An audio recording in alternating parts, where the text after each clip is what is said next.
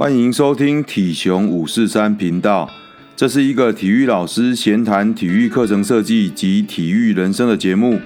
人生无法重来，每一个经历都能留下痕迹，每一段经历都能成为养分。本节目内容以汉阳老师畅谈体育教育观点为主，并不定期邀请来宾分享各项体育人生经历，透过不同的观点与经验。提供听众朋友对体育教育不同的醒思与探讨。好，呃，今天非常高兴邀请到呃新北健体辅导团的吕义航老师哦，他目前在五峰国中服务。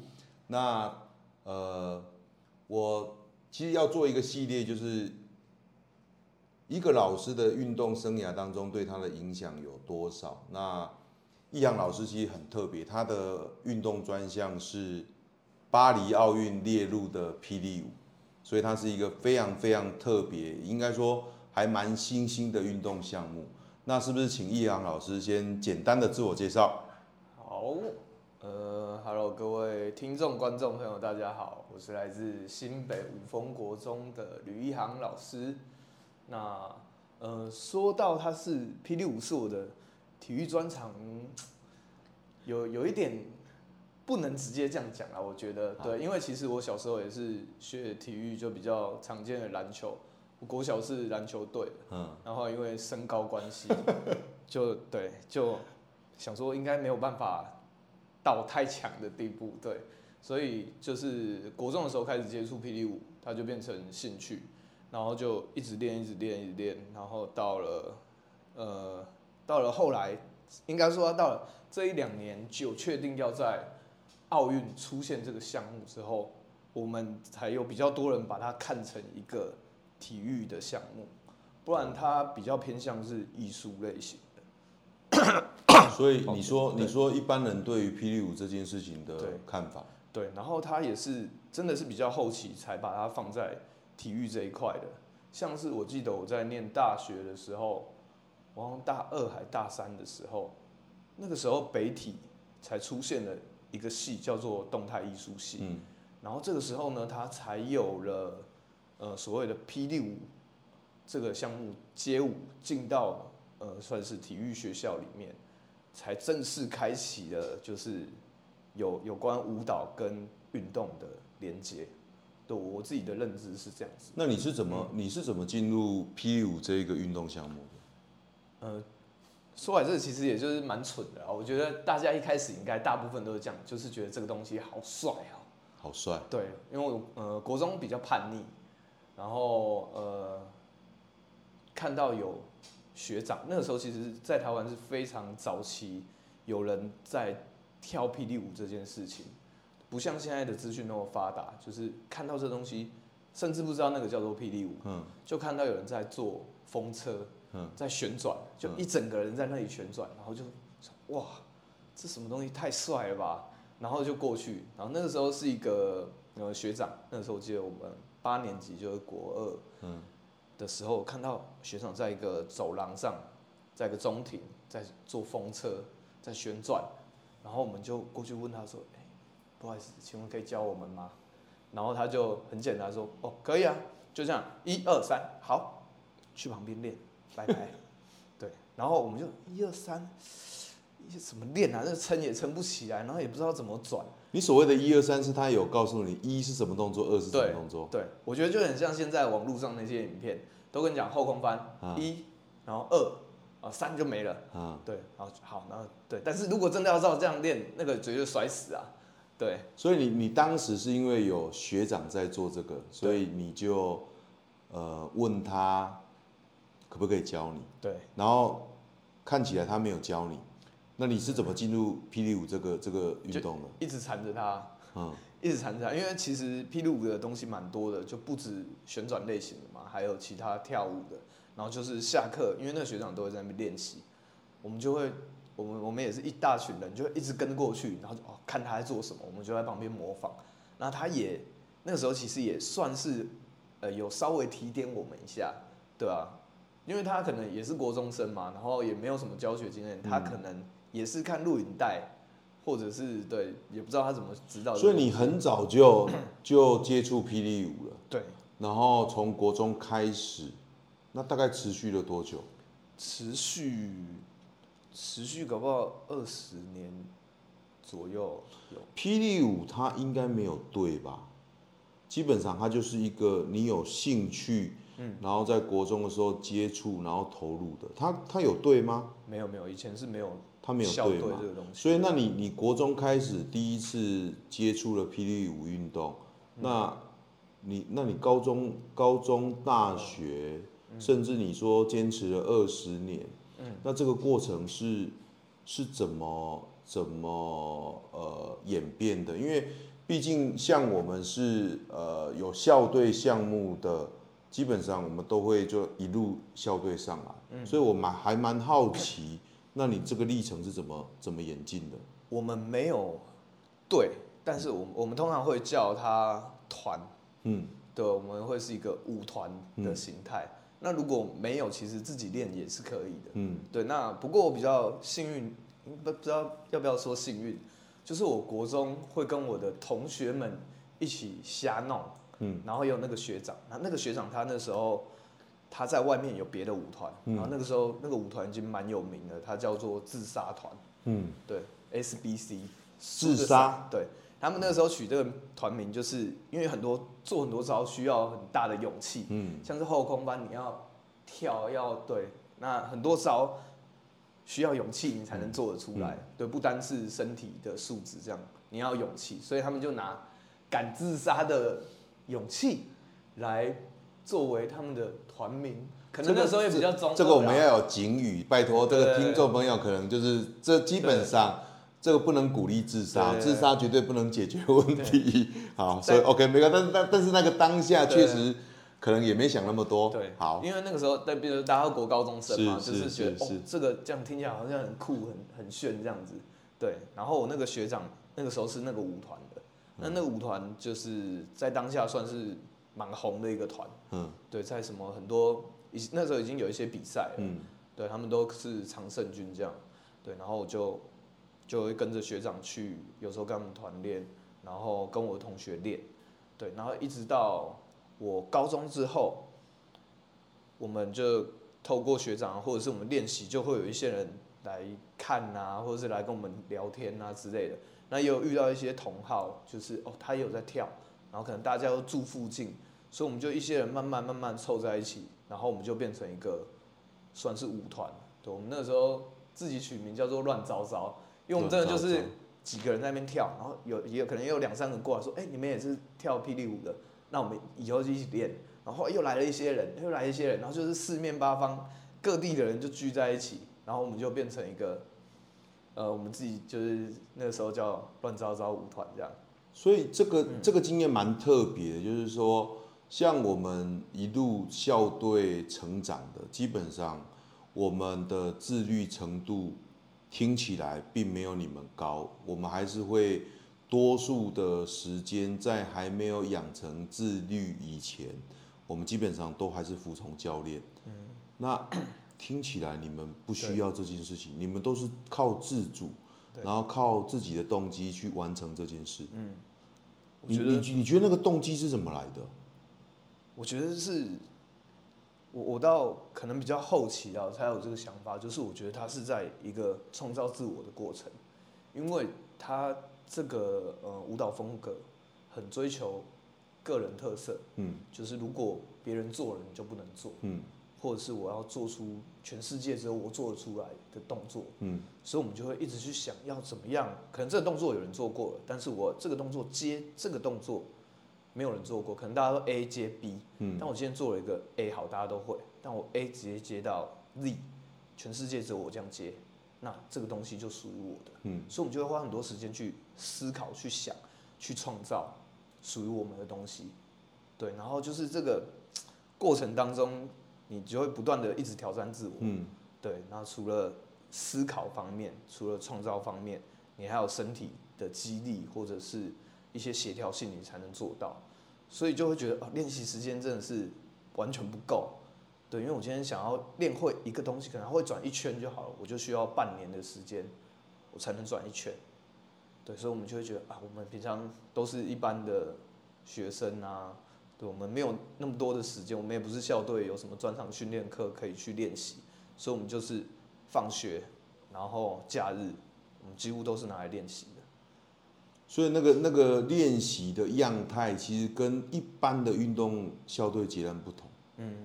那为什么你觉得霹雳舞最吸引你的东西是什么？为什么你会就就此投入，然后在没有没有一个被约束的情况之下，能够坚持这么多年？到底它是什么样的一个呃特色，或者是吸引你的那个魅力是什么？它的魅力哦。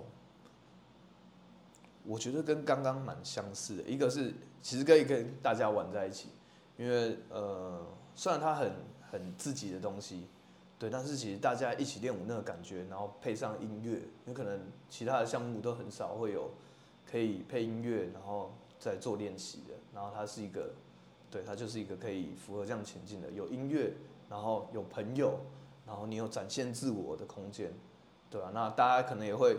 玩啊，或者是嬉闹啊，对啊，那我觉得这样子的感觉蛮舒服的。然后，尤其当你呃到达某一个程度之后，你可以很投入在音乐里面，然后就是做你想做的动作，然后很享受在这个过程里面。我觉得它是一个蛮舒服的过程。霹雳舞是不是一个比较次文化的东西？对，它的起源本身就是街头。街头对，那基本上在台湾社会，其实对于这些次文化或是街头文化，通常都是比较负面的。嗯。那你在你参与过程当中，我们我们把它切，就是在你成年之前的这段时间，你的家长对于你投入霹雳舞这一个运动，会不会有一些声音？其实我家还好，我家是蛮开明的，因为我他们比较比较反对的是我练体育，他比较反对你练体育，对，因为我国小篮球队，然后可能就是有一些特权嘛，校队就是哦，大家都因为就那时候没有体育班，嗯，然后就是我们就篮球队有一些特权，就是哦什么时间就可以离开班上啊，然后我们要干嘛就干嘛，然后又有一些光环在，对，然后一天到晚出去比赛啊，不用跟人家一样。然后就，然后那那时候的篮球队又有一些就是不是那么乖的，然后就有点学坏的感觉。那到了国中，本来要继续念体育班，后来家里就大力反对。对，那可是可是大力反对之后，你反而利用课余的时间，然后投入这么这么大量的时间去练霹雳舞。因为练霹雳舞比较偏向个人，因为我在。那时候还没有什么舞伴，都是跟自己的同学啊、同班同学，嗯、对吧、啊？就是一些人，然后带提着那个很大台的音响 CD player，然后去到一个学校的穿堂，也不太跟其他人交集，对。然后同然后同学家里的呃爸爸妈妈也都认识他们，所以就不会担心是有什么其他坏朋友或者是干嘛，然后就也也不太会，对，就没有什么走歪的疑虑啦。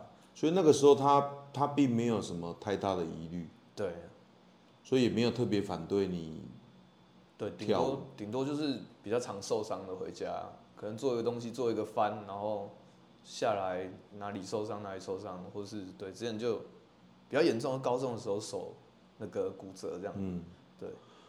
那在没有教练的情况之下，这样的训练模式其实还蛮特别的，他有没有？他他是不是比较偏向同才之间这种我们在青少年阶段会发生的状况，就是啊，你被像你结婚，那你唔敢接啊，就用嘲讽的方式，然后去刺激你，跟他一起抽烟。那像我们人都会有恐惧，那你们自我挑战的时候，某一个很高难度的动作的时候，我我不敢做，那会不会形成我刚刚所描述的那个状况，就是？利用这种，嘲讽啊、激将啊，然后让你去做到这个动作，不然的话，没有教练要求，你怎么会做出这么难的动作？呃，有一些是，我我举个例子来讲啊，我那个时候的国中同学有个人很强，他身体素质非常好，嗯，他也没练过什么，他就直接踢墙，然后就后空翻了。嗯，然后对我们一个，然后下面我记得是没有软垫的，就是瓷砖地板，然后我们是连试都不敢试啊。嗯，对，然后可能他就做一些难度稍微低一点的，可能做手翻啊，或者是侧空，那我们就敢试，但是就可能会摔一下，站不起来。那挑衅的话，我们自己人是不太会啊，就会觉得哇，这个人做这个太强了这样子。然后如果有软垫的话，我们就。也也有遇过有软垫，然后我们也想说试试看这样，不会到有，所以所以不会有不会有这种激将的方式，不会，因为能做到的人很少，能做到的人很少，对，对，能做到的人就已经不多了啦，对啊，所以不会有那种就是我我做到之后，然后就不会不会，因为只有他做得到，其他人全部都做不到，所以没有人会挑衅。我我我理解我理解，因为能做到的是少数，对，所以不会有挑衅，因为通常。都是多数的去挑衅那个少数不敢做的嘛。OK OK，那你觉得你在参与的过程当中，有没有什么甘苦谈是让你觉得特别有印象的？甘苦谈，我觉得大家的训练环境、练习环境啊，一开始其实都是蛮蛮嗯 蛮恶劣的，因为他毕竟这个项目本身是从街头开始嘛，嗯，对吧？那我们以前就是在那种很脏的可能学校走廊啊，而且就会一直被赶啊。有时候就是哎，没有电源。从以前要那个 CD player 插电的时候，我们可能找到一个空间，但是没有电源，我们也就没有音乐可以练习。然后或者是地板很脏，然后甚至什么呃有有一些狗啊在旁边尿尿什么的啊，然后我们就是自己带布去把地板先擦干净，自己先在那边拖地，然后才能开始练习。嗯、甚至我到就是我刚考上正式的是在苗栗，然后那个时候有遇到苗栗一个舞团，有跟他们一起练习，他们是。真的是在街头、马路上，就是旁边那种骑楼哦。他们真的是在骑楼练习。就是我对我们来讲，我们可能觉得，哎，在学校那些地方练习是就是已经差不多了，已经够困苦了。对，结果他们真的在街头上，然后就是路人走过去就在那边看，对啊。然后我想说，哇塞，苗栗这边这样在街头练，真的太街头了。哇！可是像像现在在在在呃，就是我们所谓的环环河，其实也有很多会会在那边跳的的小朋友。呃，跳霹雳舞的比较少。比较少吗？就是对啊，就是它可能可对啊，可能就会有那种广场之类的。霹雳舞的比较少，因为霹雳舞会对地板有一些要求，因为我们都要躺在地上，或者是手要摸。所以它不能够是一般的水泥地。比较不行。对，因为那那叫什么地？瓷砖或者是一些黑胶啊，或是可以旋转的。因为那像那个水泥，我们一旋转就破皮啊。对，一定的，一定的。对，所以我们不会在那种地方练习。哦，是。对。所以那个就不是霹雳舞。呃，机会比较少了。比较少。对。那你你你觉得你觉得除了苗栗这个经验之外，还有没有什么让你特别印象深刻的？特别印象深刻。嗯。我们在在我高中的时候，我们有被一个呃运动品牌签约当代言团体。哦，真的哦。对，然后就是有那个鞋子后面有轮子的。哦，有，好像有，好像有。然后那个时候在找我们团跟另外一个团，然后好像我们团比较便宜。嗯。就我们那时候我们的团长去跟他们谈，然后我们团长比较便宜，就找我们签。是。对，然后那个时候就是有规定我们。呃，每个月要出几场表演，然后一定要把那个鞋子可以滑的那个特性放进我们的排舞里面，对啊，这比较特别的经验。但后来好像是钱太少，还是什么，场次太多了，嗯，对，然后就不成比例，不了了之，对，就去过几场啦，然后可能半年一年我们就就不想要这样做了，嗯，对啊。那你你觉得学霹雳舞，因为？坦白讲，我有跟你学过哈，它不是一件容易的事情。不知道是我的年纪的关系还是怎么样，就说学霹雳舞这件事情，从不会到会这个过程，你觉得它它就是最大的关键点是是什么？就是从你自己在学的过程当中，以你本身自己的经验，从那个不会到会，你觉得它最重要的的关键是什么？我觉得要要先定义什么叫会，嗯，对，因为以以比较难度稍微有一点点难度的大地板来讲啊，嗯、风车是我们最入门，就是在地上旋转的。嗯，对，它用头还是用背？用背，用背。对，它会一圈叫会吗？我不知道。然后就就我们的定义来讲，会一圈不叫会，但是会一圈就要花大概半年的时间了。单单这个东西在我面前练，现在有有很多工作室或者是很多很厉害的师资，可能可以把时间缩短，但是可能也要。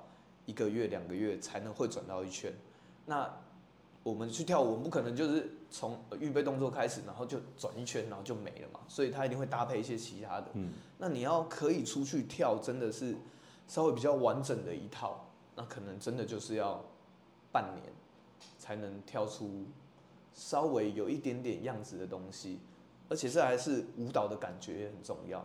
对，你可能会。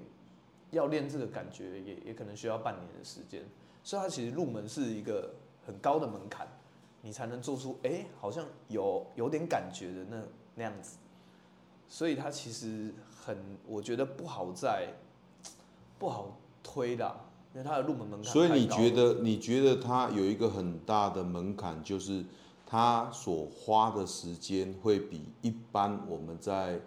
做技能学习的状况更为不同的，就是时间是必须要拖很长的。那他因为他就是你说的，他有很多组合的招式嘛，所以在每一个招式的学习又必须要花大量的时间的情况之下，所以他没有所谓那种会到不会的的这种关键的历程，他基本上就是需要花很长的时间。嗯，因为要要会。抱歉，因为要会跳舞，其实大家都会跳舞。嗯，对，那你要跳到怎么样让人大家都会跳舞，但是跳的好不好看是另外一件事情。你要你要把它跳的好看，跳的有味道，跳得出你自己个人的风格，那真的就是要花时间建立。因为像跟我教大家一些摇滚步的时候，嗯，大家都做得出来，哦，都是哦踢腿，然后对转圈，大家都做得出来，但是每个人的转圈那个味道跟感觉都不一样。对啊，所以他就是要花时间练习的。对，我我跟我跟信农就是两两块肉在那边转。对啊，所以学长也是会跳霹雳舞。我我会，但是但是组合起来就很难。对，要组合起来就是，嗯，需要需要就是把它练熟了。嗯，对啊，因为它是让你没有思考的时间的。嗯，对啊，就是哎，顺着你你练多了，你的身体就会自然去。他就会顺着做下去。嗯，对啊。那其实他，我我自己觉得他，呃，又比武道更难入门。他就是不是一件这么容易的事情。那你你觉得，呃，你在参与霹雳舞的这一个过程当中，霹雳舞带给你的收获是什么？收获吗？对，我觉得他让我更有自信。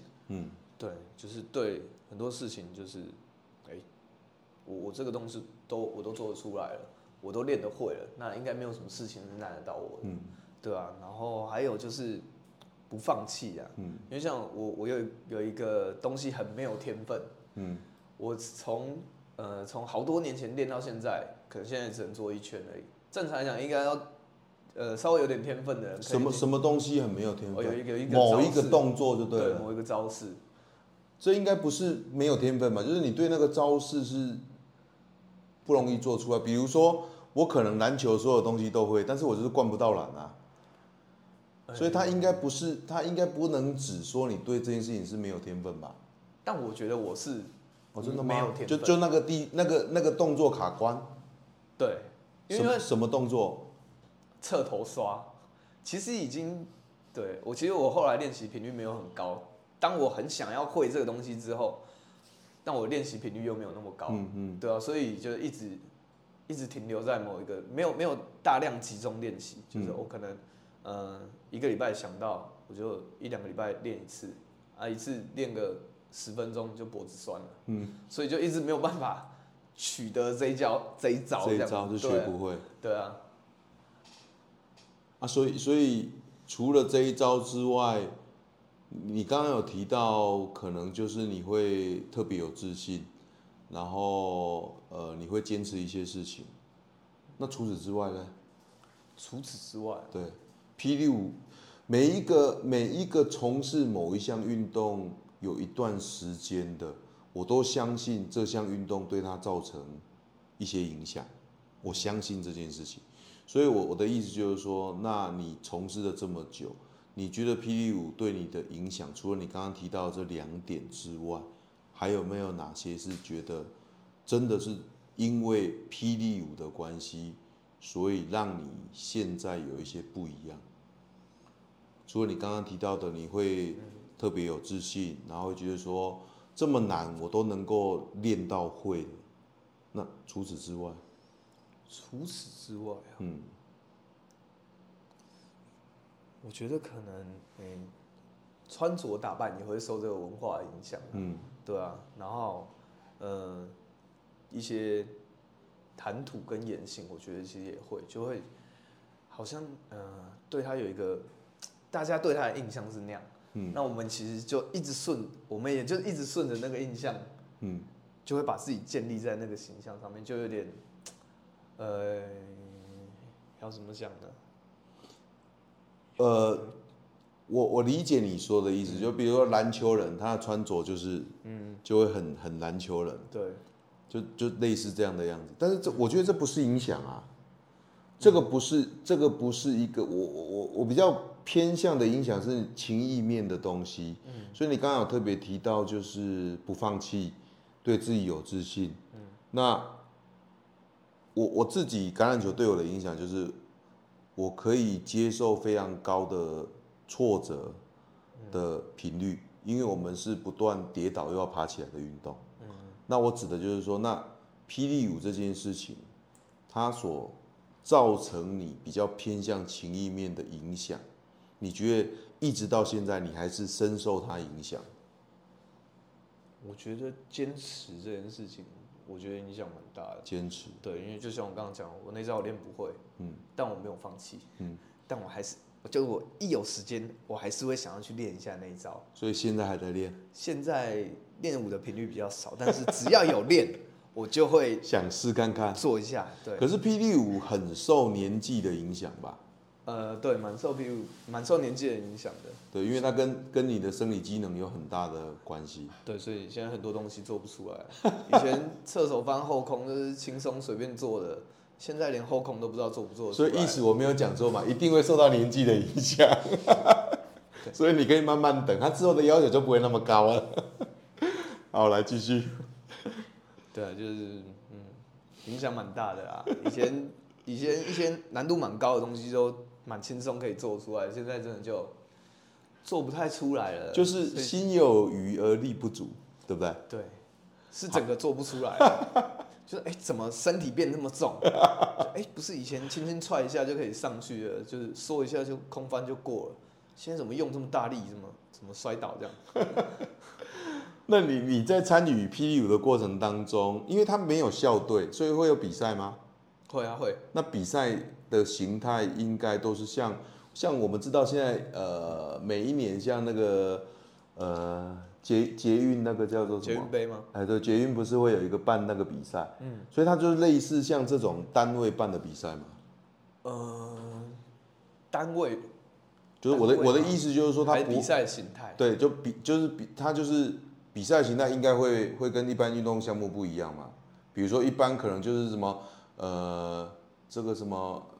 呃，全中运啊，嗯、啊，或者是什么中正杯啊，嗯、应该没有这种东西啊。有中正杯了，去好像去年还是前年开始有中正杯。嗯，对。但是在你参与的过程呢？我我那时候没有。对，那，你你你你是怎么样参与比赛？然后这个比赛过程当中有没有一些值得你说嘴的成绩？好像比较还好，就是可能大学的时候有全国大专舞展啊，嗯，对吧、啊？但是比赛的话有。有一个什么客家什么委员会还是什么行政院之类的办的比赛，也有拿到奖，对吧？除此之外，比较街头性质的就没有。所以你在参与的过程，基本上都是去表演多过于比赛。我们的我们的比赛方式有两种，嗯，一种就是像大家看到的，很像是表演的方式，那个叫做排舞比赛。就是每一队把自己的舞蹈跟音乐呈现出来。那另外一种叫做 battle，嗯，就是两边尬舞，嗯，对，我们基本上就是这两种比赛的形式。对，那呃，我之前拿的奖大部分都是排舞的，嗯，那 battle 的话比较少拿到奖，嗯，对，那 battle 因为呃。有个人嘛，个人的跟团队团，个人是比较后来才才有办的比赛，以前都是团队团，好几个人对好几个人，那可能就这边的人出一轮，然后再派这边的人出一轮，然后再一轮一轮，然后最后由可能几个裁判三个五个决定是这边赢，左边赢或右边赢，对，它是我们一个比赛方式，叫做 battle。可是它只有两队啊，那一个比赛怎么可能只有两队？就跟单淘汰赛一样。赛制打上去，哦，对，所以一个人都要准备好几套的，要准备要出的东西，嗯，对，所以所以你，我我觉得听起来的状况就是，基本上那个时代应该也很少比赛，对，大部分都是自己跳舞的人自己办的，自己办的，对，那你去参加比赛的心态是什么？交流啊，然后或者是当做一个成果验收，嗯，看我这个东西练好了之后。去到那个比赛现场，看有没有人看到我，因为做这个东西而帮我暴动，就是哇，这个人好厉害，这个人好屌，这样子，嗯、对，我们会有一种这样子的感觉。所以那个时候，那个时候你们在意的，其实他有，他真的很像我们在做表现型当中的那种展演哈，嗯，那种感受上就是这样，他不太会是哦，我今天去跳了一个霹雳舞的第一名，那个那个对你们来讲可能跟跟。做了一个动作之后，全场欢呼的那种喜悦感，你宁可要那个喜悦感，你也不要，也也不能讲不要，就是那个那个比较起来，对不对？对，但我们都想要了。不过真的被那个暴动，真的是哇，就是得到全部人认同的感觉，这样。因为这个这个样态其实会不太一样。我们一般在运动的 highlight 的时候，就运动比赛的过程当中，就是总会有这种很。很特别的这种呃动作出现，然后他可能以现在来讲就是剪成 highlight，然后在那个当下，其实观众也会哇，这个选手怎么突然做出这个动作？可是最终我们还是想要赢，我们最终还是想要赢，但是你们你们却更享受在那个当下的那个动作展现出来，然后观众们的欢呼，嗯，对不对？对对，你们来讲，其实那个。那个感受其实更更强烈的，对，我们更享受那样子的过程。好，还蛮特别的，因为这个确实不是不是一般运动形态当中比较强调跟在意的。就像学长，有时候我们就是看其他老师们跳舞，有时候就哇，这个哇，那种感觉。对对，我理解，我理解。那个哦，我理解，就爽啊。对对对，我我绝对理解那个那个那个感受。那你觉得，呃，你你身为一个。从事霹雳舞运动这么久，然后你现在又在担任体育老师，嗯，你觉得体育课这件事情怎么看待霹雳舞这一项运动？我觉得可以学会一些东西当然是最好，嗯，但如果因为它的门槛太高了，嗯，我觉得至少要会运动欣赏，嗯，因为大部分的人其实看不懂霹雳舞的比赛。对，我只知道 battle 而已。对，或者是看不懂它的难度在哪里。嗯，那大家觉得哦，好像撑起来一个 ice，或者是随便一个 freeze，好像很简单。嗯，但是如果可以透过体育课让他去体验一下，光是要做到这么你看起来简单的动作就已经这么吃力了，那其他的动作要练会这个要多久的时间？嗯，要投入多少的心血才可以做到这样子这么漂亮的一套动作？对，我觉得至少要看懂其他人暴动，为、嗯、为什么他这个时候暴动？嗯，他暴动的点在哪里？嗯，对，我觉得这个是体育课可以做到的，就是最起码让他可以运动欣赏欣赏这一项运动。嗯，那你觉得在教学上呢？像我知道你你都会去做呃解构之后的课程分享。嗯，那你怎么样建议我们的体育老师？如果你想要教授霹雳舞的解构动作，嗯，那你觉得你会从什么角度去建议这些老师？我觉得老师们，呃，我觉得两个，一个就是真的要稍微练习一下，嗯，稍微花一点点时间去练习一下，因为那个舞感啊，不要说会跳舞的人，不会跳舞的人都看得出来这个人会不会跳舞，因为他的舞感其实很重要。是对，然后对，如果让人家一看就知道这个人是完全没有练过的，可能说服力会稍微弱一点点。但是如果今天他可以简单做出来一些比较有感觉、跳得出舞感的，我觉得不用多，就是简单示范一下，这样子对于学生的那个 信服力就会拉高很多。对，所以我觉得老师可能还是要花一点时间去练一些基本的东西，让学生觉得，哎、老师好像是真的会跳。那接下来之后，老师就可以交代一些东西给他们去练习。对，这是我我觉得我的建议啦。那你你建不建议？如果以我来讲的话，你说我要花时间去练，我也不见得练得成。那你建不建议？就是如果老师他可以透过一些，我们现在知道科技融入，那他有一些辅具的介入，然后他可能是透过一些影片，然后来做课程的引导建构。你你建不建议老师做这样的操作？我觉得可以，我觉得很可以，因为我们最一开始在学跳舞的时候，就是在看看录影带啊，看 DVD 啊，嗯、看他们怎么做，然后我们自己去揣摩，自己去练习。嗯，所以如果老师有办法取得这些，或者是自己拍摄，然后给学生去用这样子的资源的话，我觉得其实是很棒的。因为我我这样一路听你下来，我我是第一次听你比较谈细节的内容。嗯，我真的觉得霹雳舞运动的从事者，他的自主性跟自律性是非常高的。所以如果我们在从自主学习的角度来切，让他学习霹雳舞，其实我觉得很可以。他怎么样去诱发孩子们的自主，然后自律的动机，然后就把那个动作学会。那当然，体育课会存在着某种程度的风险啊，因为你怎么可能让他头在那边转，对不对？不太可能嘛。嗯，对，就是我觉得那个部分招的部分比较难，但是他前面还是有跳舞的部分，跟排腿的部分。嗯、那其实他们就可以去创造自我，就不用到太难的东西。因为我们虽然在比赛都在比难的东西，但是。他还有前面一部分跳舞的东西，跟可以创造自我的东西，我觉得可以从这两个部分下手。那它也是霹雳舞的元素。而且我觉得我我我自己真的，我常常看到你在分享，我觉得那个 battle 的这件事情啊，其实是很很受学生喜欢的。其实学生很喜欢秀，然后很喜欢，如果你你你有做教学的引导，然后最后利用 battle 做一个展演的结束，其实我觉得那是一个很棒的。霹雳舞的课程设计，它可以让学生有展现自我的机会，所以我觉得那是一个很棒的这种这种教学的展现，这是我自己看下来的感受。虽然它的入门真的坦白讲，真的真的有点高啦。对，我就是一块猪肉在那边转嘛，所以我自己可以 可以非常的感受这件事情。那你觉得你从事霹雳舞这二十几年来，它对于你现在的人生观有没有产生一些影响？霹雳舞对人生观的影响，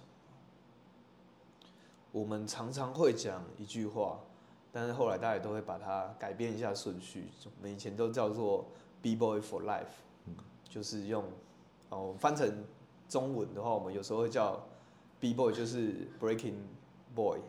这个 dancer 的名字，嗯，对我们，呃，B boy for life，就是我们用 B boy 的身份去过生活，但是后来我们大家都会把它交换一下顺序，变成 life for B boy，对，就是这就是一一一整个连贯我们的生命，我们的生活态度，就是用 breaking 突破小子的精神，去突破我们遇到的困难，去突破我们。想突破的事情，对啊，所以就是突破对我们来讲很重要，因为我们就是一直要去卡关了，练习东西卡关了，我们就突破；练不会，我们就想办法突破。所以我们在人生当中，就是大家这个年纪，大家都到各行各业，有继续跳舞的人还是不少，但是以跳舞吃饭的人不多。嗯，对，但是大家还是都会偶尔聚一聚啊，或者是我们就会一直保持着我们 B Boy for Life，Life for B Boy 这个态度，就一直走下去这样。你有没有你有没有可以举例子，用比较具体的方式来描述你刚刚所描述的这件事情？我举一个例子好了，就是说我一百学年去中平国中商界的时候，嗯，我自己为什么有那个勇气去中平？其实我知道，我们毕竟是空降到一个学校去，那那个对于一个呃投入陌生环境的角度而言，它其实是一个非常大的挑战。嗯，可是当时我决定要商界去中平的时候，我只告诉自己就是，呃，就是我们橄榄球的精神。然后我自己在这个橄榄球的过程当中所学到就是，如果它是容易的，就不需要我。嗯，所以我自己在身为橄榄球员的时候，我自己的态度就是，我就是要突破你。那突破本来就不是一件容易的事情，所以当我要突破你，我一定要有舍我其谁的这种态度跟气势。所以就是我来。嗯，所以我那个时候到中平的时候，其实，在那个决定去的那个当下，我的态度是这样。所以你有没有一个可以？呃，类似像这样的一个例子，比较具体的去描述你刚刚所描述的那个、那个、那个精神。以我来讲，我自己觉得这个精神发挥最大效用的时候，是在考教证的时候。嗯，对，因为那个时候很难考啊，真的有够难考的。我自己本身是考第三年的时候考上，嗯，然后那时候每一次的缺都是好几百个去一个两个这样子，然后。都会想，因为我功课也不是特别好，嗯对，虽然是公立高中，但是后来，呃，念那个私立大学，然后才到公立的大学的硕士班，嗯，对，然后就会想说，这几百个人只取一个两个，会是我吗？然后每次都想说，要不要放弃这样子，对，但是这个这个精神这个态度就觉得不行，我没有要放弃，对，我就会一直念书，我想说。那摔那些都不怕了，就是念一点书算什么？对啊，我就就一直坚持，我就想说这些我不可能考不赢别人啊，我不可能会输，我一定是前面几对，然后就是用这样子的精神一直维持下去，然后一直坚持到第三年，算算快的啦，我我自己觉得还算蛮快的，因为中间只代理一年，兼课一年，对，然后就最后好像三百个取两个吧，对，然后那时候。不小心考到第一名，想说嗯，终于熬出头了。所以当你在碰到困难的时候，你就会想到说，那么痛的动作，那么难的动作，我都挺过去的。所以念书虽然很痛苦，我应该也可以挺过去。对啊，我还记得有一次就是在图书馆念书，然后旁边是那个透明的橱窗，嗯，然后看到外面人在练霹雳舞，这么刚好，我看到外面人在连抛啊，然后我想说。好想去哦，我就不行了，念书，练完再去尬他这样。所以那个时候，那个时候就刚好有碰到这样的状况。对啊，我还就是偷拍那种分享这样，嗯、等我考上，我出去尬他。好，那那最后我觉得还是要一个一个结束，就是你有没有呃想要对可能对这项运动很陌生，或者是。好奇的人，或者是从你是一个呃霹雳舞的从事者的角度，然后来描述，或是建议，或者是你想要替霹雳舞讲什么话，来作为我们今天的总结。嗯，我觉得他现在能够进奥运，真的对我们很多人来讲是一个被肯定的事情。对，大家可能对他有很多的刻板印象，但是其实我们都是，嗯，peace and love。对，我们其实大家大部分的人都是很友善的。我觉得大家不要误解了，好像表面上看到我们在尬舞的时候，有时候很凶或者是干嘛，其实大家人很好。它是一个非常有挑战性，而且非常可以发挥自己的地方的一个项目。对，我觉得大家可以。如果有时间，如果有力气，我觉得可以去从事看看，去了解这个文化。对，它已经不单单只是一个项目了，它其实是一个很大的文化。对，我觉得大家可以去加入这个大家庭，而且现在现在很多社团啊，或者是很多舞蹈工作室也都非常厉害，大家可以去了解看看，对，然后一起为台湾的嘻哈圈加油。真的没办法从事，也可以成为一个欣赏霹雳舞的观众。对，帮台湾队加油，中华队，中华队，中华队。好，那个中华队不能够只只有赢球，哎、嗯欸，不能够只有赢武而已哦。好，那我们是不是跟镜头说拜拜？拜拜。拜拜。